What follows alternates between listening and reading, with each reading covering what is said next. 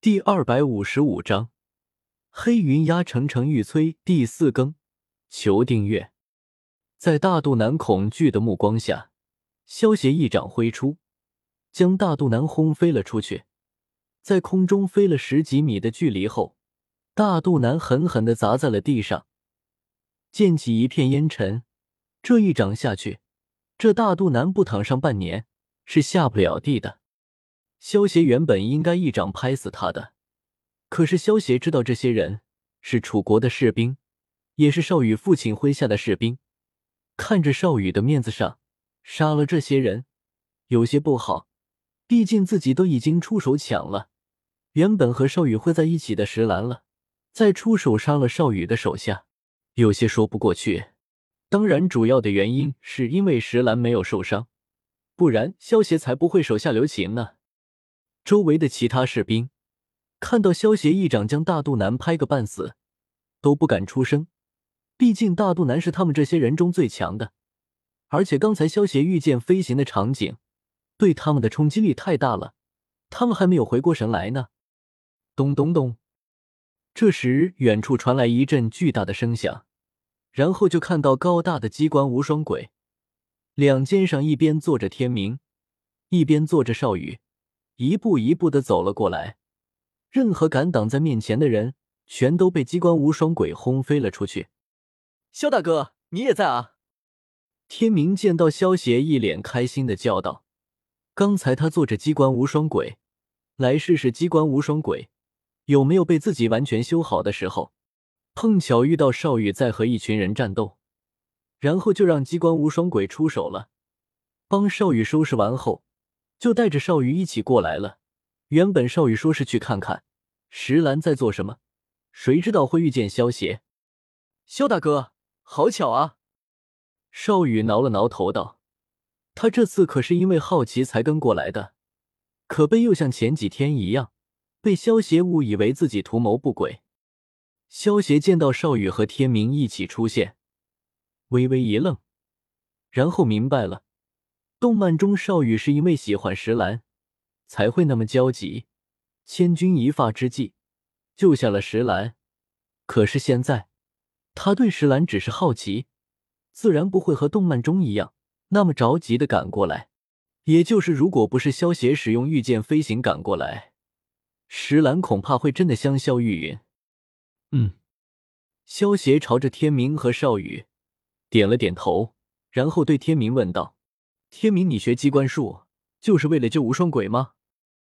肖大哥，你放心，大野熊现在已经是好人了，他不会再干坏事了。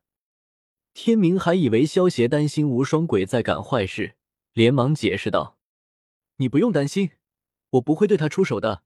我只是想说，你在机关术方面真的很有天赋。”萧邪笑道：“哈哈，班老头他们也这么说，我也觉得我很有天赋。”我是谁？我可是天明！哈哈哈！天明听到萧邪的话，有些不好意思的挠了挠头，接着越说越得意了起来。呵呵，石兰见到这一幕，忍不住掩嘴轻笑了起来。萧邪没有再理会傻乐的天明，转身朝着小黑的方向走去。守在小黑身旁的人见到萧邪过来。全都自觉的让开了道路。萧协走到小黑面前，手中凝聚一把紫色的气刃，将缠着小黑的网全都割断了。小黑一从网中脱身，就连忙跑到萧协身边，大脑袋在萧协怀里亲昵的蹭了蹭。石兰见状，也走过来摸了摸小黑的脑袋，轻声说道：“小黑，你下次可要小心了，别再中了别人的陷阱了。”五！一声军队集结的号角声传来，让周围有些慌乱的人们安静了起来。萧协和石兰他们也被这号角声吸引了注意力。听，号角声响起了。遥指着山头的某一处，一名士兵对着其他人说道。随后，其他人纷纷点头，宛如训练过的一般，已经从这号角声中听出了某一指令。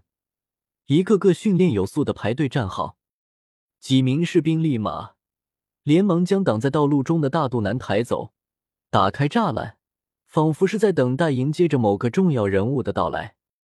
好像又有什么人要出来了。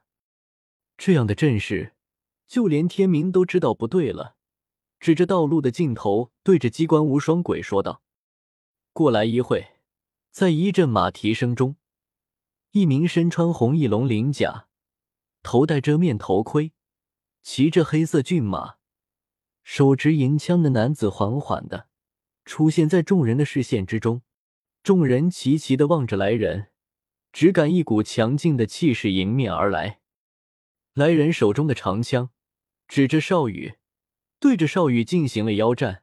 少羽这家伙得到别人邀战。自然立马答应了下来。石兰，我们先走吧。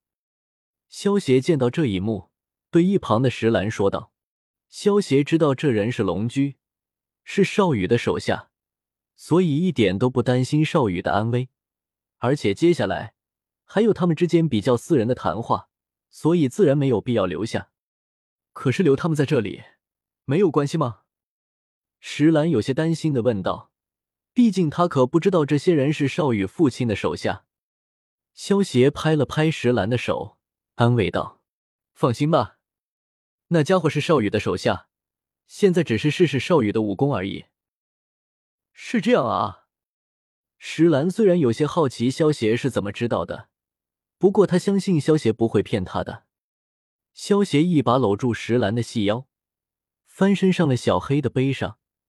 然后让小黑背着他们两人离开了。至于天明，就让他在这待着吧，反正又没有危险。而且萧协和石兰两人过二人世界，叫上天明这个电灯泡，不是找不自在吗？报，秦军已经到达青云城外二十里处。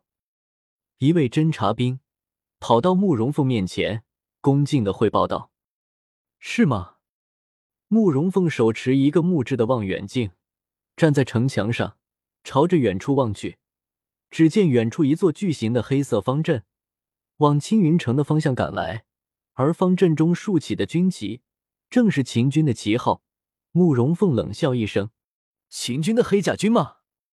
算你们倒霉！传我命令，接下来听我号令，发射神威大炮。打完这场胜仗后，每人奖赏十两黄金。”慕容凤对侦察兵说道。领命！侦察兵连忙领命，将命令传达下去了。闻言，周围的士兵一阵惊喜，顿时如同打了鸡血一般，士气高涨。他们一年的军饷也不过才一两黄金，这次打完仗后就能得到十两黄金，相当于十年的军饷了。慕容凤见到手下的士兵士气高涨，微微一笑。这次对付秦军，其实登天楼只召集了一千士兵，这其中还有四百二十名士兵是用来专门发射大炮的。每门大炮需要两个人操作，一个负责瞄准，一个负责发射。两百门神威大炮就需要四百名士兵。神威大将军因为太过巨大，所以需要二十名士兵操纵，剩下的五百多名士兵。其实只是为了待会出去收拾残局和打扫战场而已。对于登天楼来说，一万两黄金其实只是一面半人高的琉璃镜的价格，能够让这些士兵士气高涨。慕容凤觉得很值。兄弟们，这登天楼之中据说全都是宝贝，就连价值万两黄金的宝贝也不知有多少。待会都给我加把劲，早点踏平登天楼，抢了他们的宝物。